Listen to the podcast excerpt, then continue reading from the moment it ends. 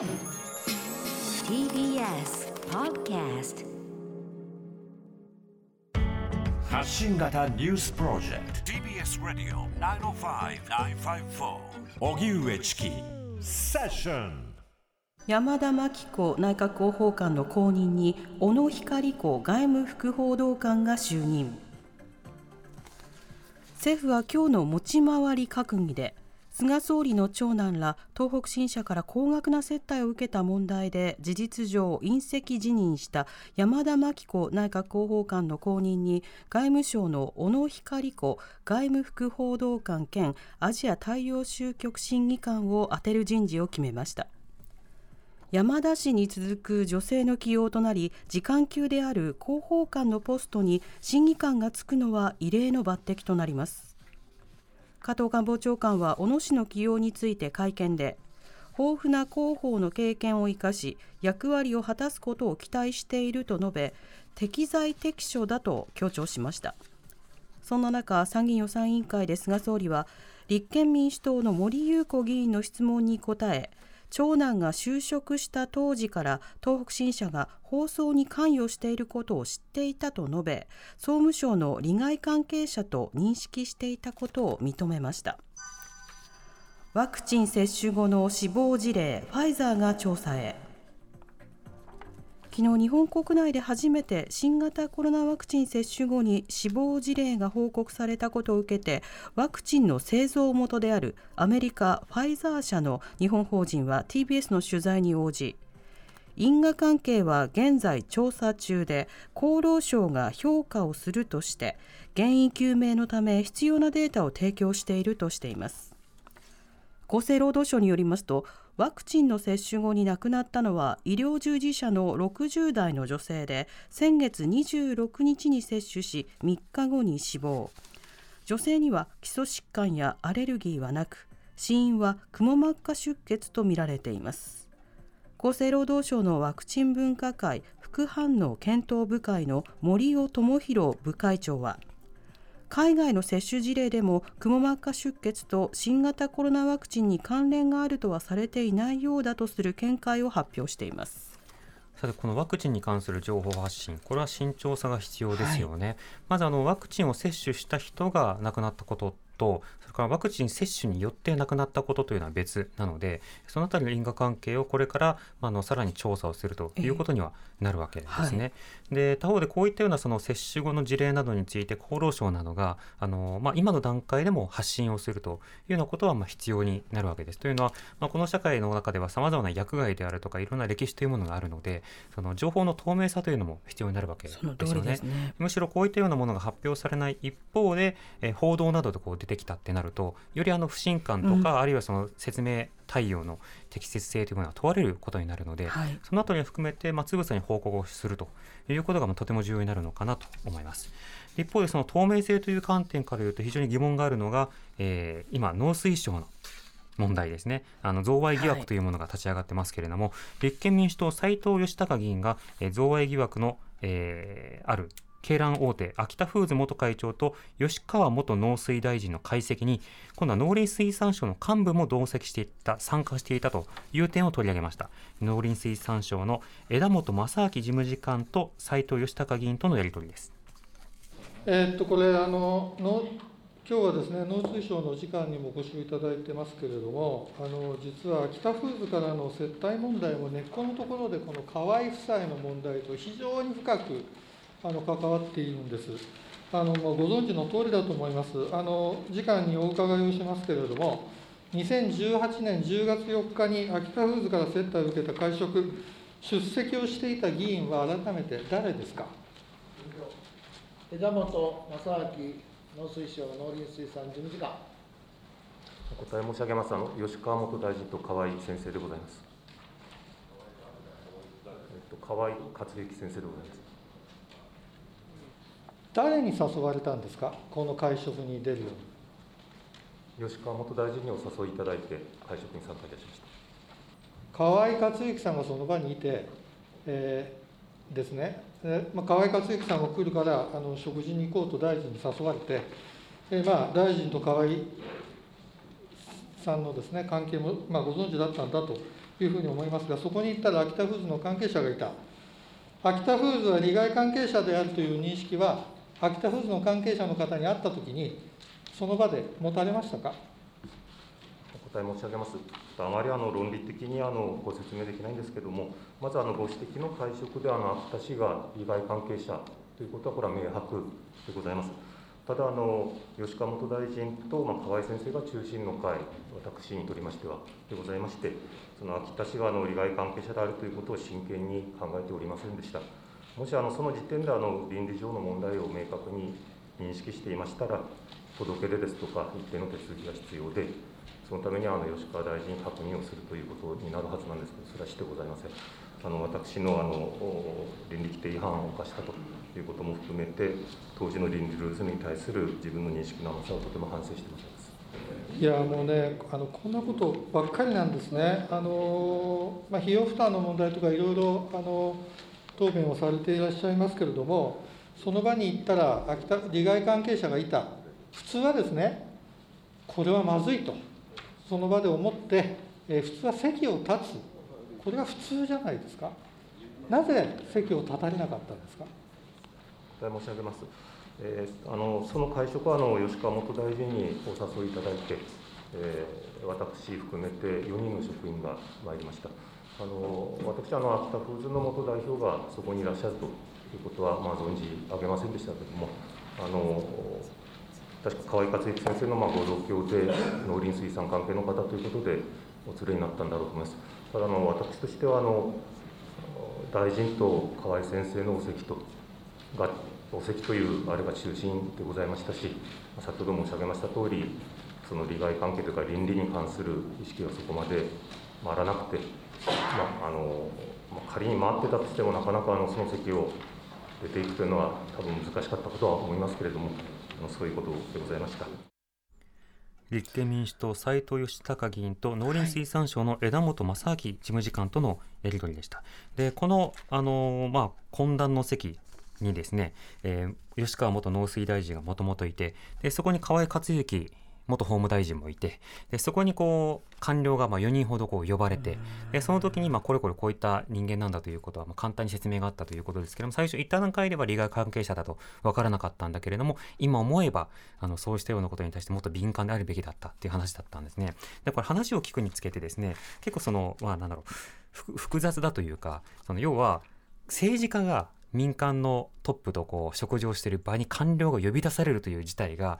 こう日常的にあるんだということもまた驚きですしもしその場で利害関係者だということに気づいたとして官僚が「あすいませんそこで席を立ちます」っていうう言えるだろうかっていうこと。これもちろんだから倫理規定の問題ではあるけれども、ええ。同時にやはりその政治家の振る舞いや、はい。あるいはその大臣などになっている問題、その閣僚の振る舞いそしてその閣僚の任命責任などそのより大きな問題として捉えなくてはいけないものにはなるわけですね。なのでその贈収賄の問題というものは、まあ、これからもこう調査が進んでいくということになるわけですが、はい。他方で議員はそあるいは大臣は、うんうん。なぜそんな場にこう幹部を呼びつけて、うんで民間とこう食事をさせて利害関係であるということについて敏感でなかったのかという、まあ、そうしたその国会の役割であるとかそれからまあ行政の特にトップですねそうですね。はい、閣僚の役割というのを問われるやり取りかなと思いました。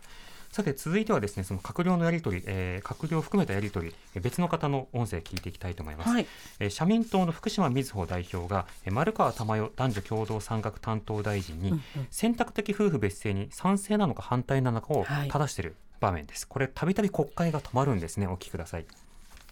えー丸川大臣、えー選択的夫婦別姓になぜ反対なんですか？丸川珠代国務大臣。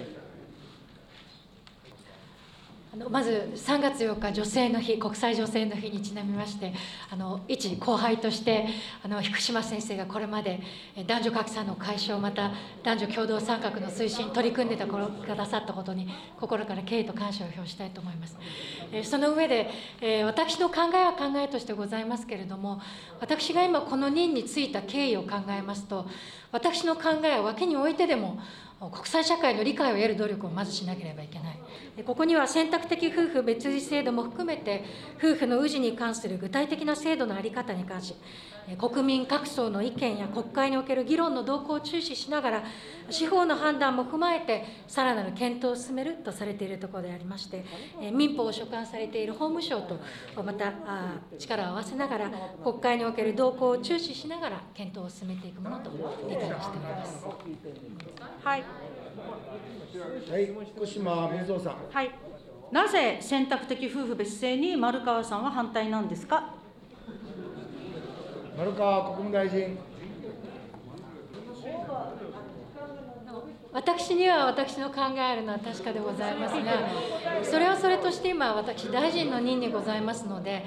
私は大臣としてしっかり務めを果たしたいと思っております。そう個人の意見を聞いてるなんで反対な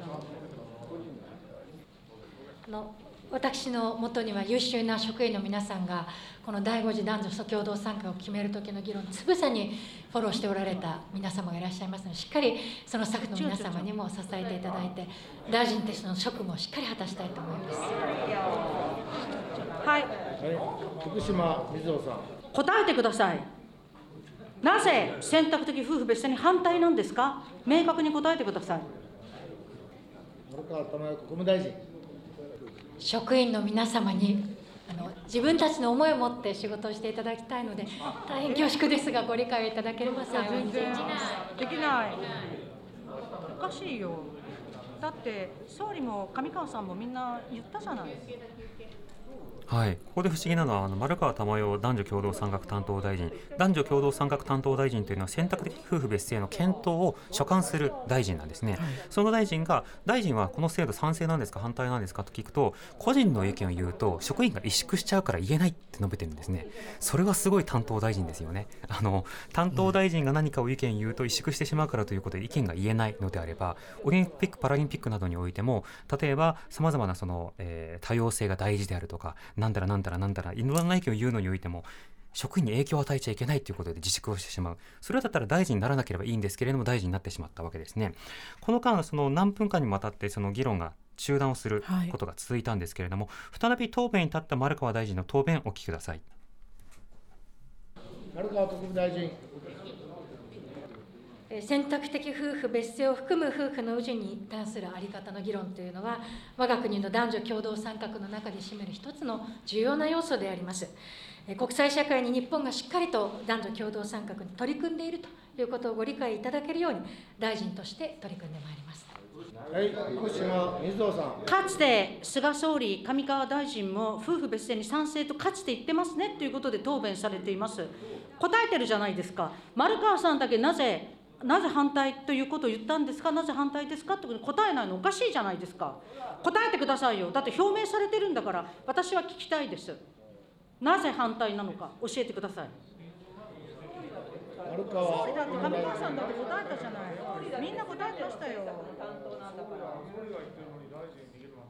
んで？総理が言えてるのに大臣が言えない上川さんだって答弁しましたよ。私は私なりに職員の皆様方これまでの議論を踏まえて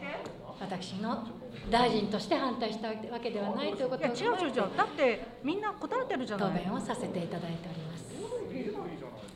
反対の理由言えばいいじゃないですか。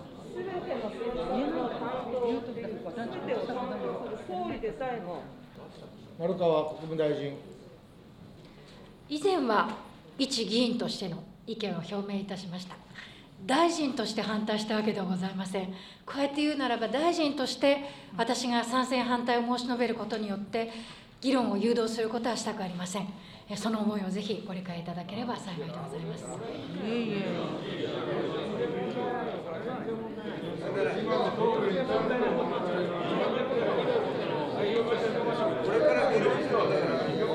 なんで反対？なんで反対なの？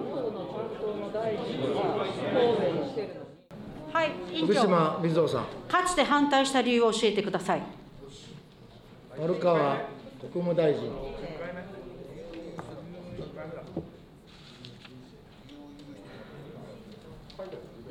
あのかつてえー、私が持った意見というのはあの、まあ、家族の一体感について議論があってこれは家族の根幹に関わる議論なんだなという認識を持ったからです。福島水夫さん、丸川っていうのは旧姓ですよね。家族で姓が違うじゃないですか。家族の一体感ないですか？丸川国務大臣。丸川国務大臣。通称じゃないか。ない。まさに えー、丸川というのは、えー、私の通称名でございまして、えー、選挙の時もあの通称名を使っておられる方も大勢いらっしゃるかと思います。えー、この通称と氏というのが別のものだということが実はなかなか国民の皆様の理解を得られていないところもありまして、え私は氏は大塚でございます。はい、えー、福島みずほ議員とそれから、えー、丸川珠代男女共同参画担当大臣とのやり取りをお聞きいただいています。はい、でこれはあの何度も同じ質問をしていて、えー、選択的夫婦別姓になぜ反対なのかということを質問をしていてこれに対して答えるまで20分かかってるんですね。その間ずっと答えません答えませんというようなこと言葉を変えあの言っていたんですけどもずっと答えなかった。で最終的にこういったようなことを言っていたわけです。その家族の一体感についての議論があったからということなんですね。要はその選択的夫婦別姓を認めてで例えばその夫と妻にあたる人パートナーのそれぞれが別の氏を名乗っていると、うん、あの家族の一体感が損なわれてしまうじゃないかというような議論があってそれに触れたからというふうに言っていたわけなんですね。でこれに対してその福島議員はでもあなたは通称であの別の名字名乗ってますよねということを聞いたんです。でそこでその議場がガヤガヤしてあれ何ガヤガヤしてたかというと映像を見ると、まあ、丸川議員がこう笑いながらあの答弁の席に向かっていく、で与党の議員はいやいや通称と別姓は違うんだから、丸川さんあくまでその通称を名乗ってるだけだからっていうようなことで用語的なやじも飛んでいたんです、うん、でもここ実は福島議員の質問ってすごく大事なポイントだと思うんですよ。なんで通称を名乗った時は一体感が損なわれないのに氏というものを変えたら一体感が損なわれるようになって家族が崩壊するのか。別の名前を対外的に名乗ってる分には壊れないのに制度上紙の上ではその同じ名字だということをしてさえいれば家族が壊れないと一体それは何なのかっていうことが非常にわからないんですよね、むしろ社会的にインパクトがあるのは通常で何を名乗ってるのかによってあの例えばその佐藤さんと田中さんはそこでは結婚はしてるけれどもあの別の名字を名乗ってますよねというようなその社会的認知なのに大きな影響を与えるところだと思いますし例えばそういった通称が許されるということなのであれば通称を名乗り合っているその夫婦などの子供などもその対外的に名乗っている名前とか外から呼ばれる名字がこう変わるっていうことに対して、その反対派の立場からするならば混乱というものが生じてもおかしくないというロジックになるわけですよ。しかし通称ならば混乱も生じないしそれから家族の絆も揺らがないし一体感にも揺らがないとするならばなぜそのような差が本当に生じると言えるのかということが問われるんですね。なのでここでは何つまらない質問してるんだ別姓の性とそれから通称の違いもわからないのかっていうトーンがその与党席をちょっと覆っていたんですけれどもいやここは実は大事なところでなぜそれの差というのが本当にあるかのような自明性を確保できているのかということを問うているようなところなので、これはあのもう少し真正面から考えてもいいところかなと思います。というようなやり取りを踏まえた上で、福島みずほ代表、菅総理に丸川珠代大臣が男女共同参画担当大臣として本当に的確なのかということを正していました。総理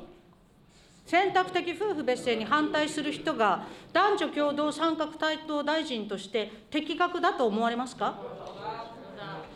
菅内閣総理大臣。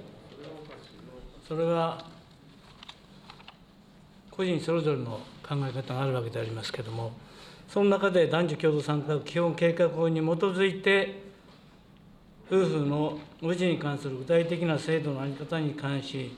国民各層の意見や国会における議論の動向を注意しながら、これ、検討する、進めていくことになってますんで、そこをしっかりやってもらえれば、そこはよろしいんじゃないでしょうか。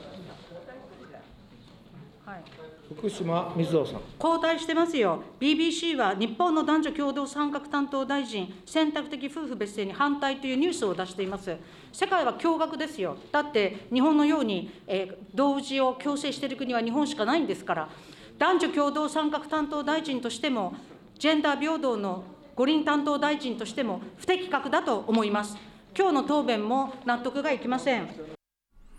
はい、選択的夫婦別姓がなぜ男女平等と関わるのかというと今はその選択的夫婦別姓ではなくて、えー同性を強制する制度ということになっているわけですよね、はい。結婚するならばどちらかの氏を名乗りなさいということになっている、で事実上その9割以上はその男性側の氏にこう変えるということになっていてそのような対応をするというのは古典的な家制度の名残であるとかある種はその社会規範として、えー女性が男性の、まあ、中にあの家にこう嫁入りするかのような現実があったりいまだにこう入籍するという言葉をね表現として使ったりもしますけれども、あたかも男性側の方にこう入っていくんだ、うんうんあるいはこう人のものになるんだとか、うんあるいはその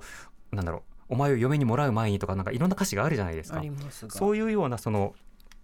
まあ、慣習ですよね、慣習として非常に多くのそのジェンダー意識というのが残っている。そうしたようなものと実はこの、まあ、別姓制度と同性制度というのは密接に関わっているんだということがある。なのでまずはその制度的には選択できるようにしましょうということと、えー各まあ、カップルであるとかいろいろなファミリーの形についてはそれぞれで議論をした上で、まあ、選んでもらおう。その議論の過程の中でそれぞれが抱えているその家族の形とかバイアスの形とかは、あぶり出した上でうん。前に進めてもらおうという、まあ、そういった制度なんですね。なのでそのジェンダーの議論とこの制度の議論というのは、まあ、切っても切り離せないところがあるわけなんですけれども、ですその意見がどうかというのは別として意見を尋ねられた際に答えられない人は少なくとも大臣としてその職には不適格なのではないかというふうに感じる人も、まあ、多く出てくるんじゃないかという気はしますけれどもね、まあ、あのこのようなその議論男女共同参加基本計画ではやや後退した状況になっているけれどもでもあの随分と社会的関心が高まっているのでね。ぜひとも制度どうするのかということを議論してほしいなと思います。TBS